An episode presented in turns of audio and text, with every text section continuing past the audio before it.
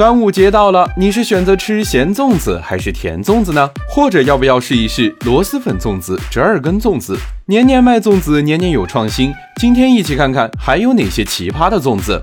商界生意经，赚钱随身听。第一个品种是形式奇葩，左手煮个自热火锅，右手煮个自热粽子。自嗨锅出了一款自嗨粽，还是水一蒸，只不过火锅变成了粽子。这样的自嗨粽你会买吗？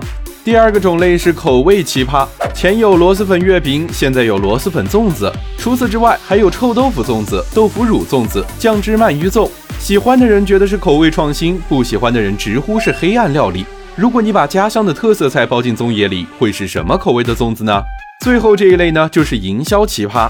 珍珍姥姥和百事可乐联名推出了可乐味儿的粽子，广州酒家和哆啦 A 梦联名，等等，这真的不是米酒吗？还有喜茶、奈雪的茶都推出了自己品牌的粽子，果茶口味的粽子，你会喜欢吗？端午节就这么三天假，你会买哪家的粽子呢？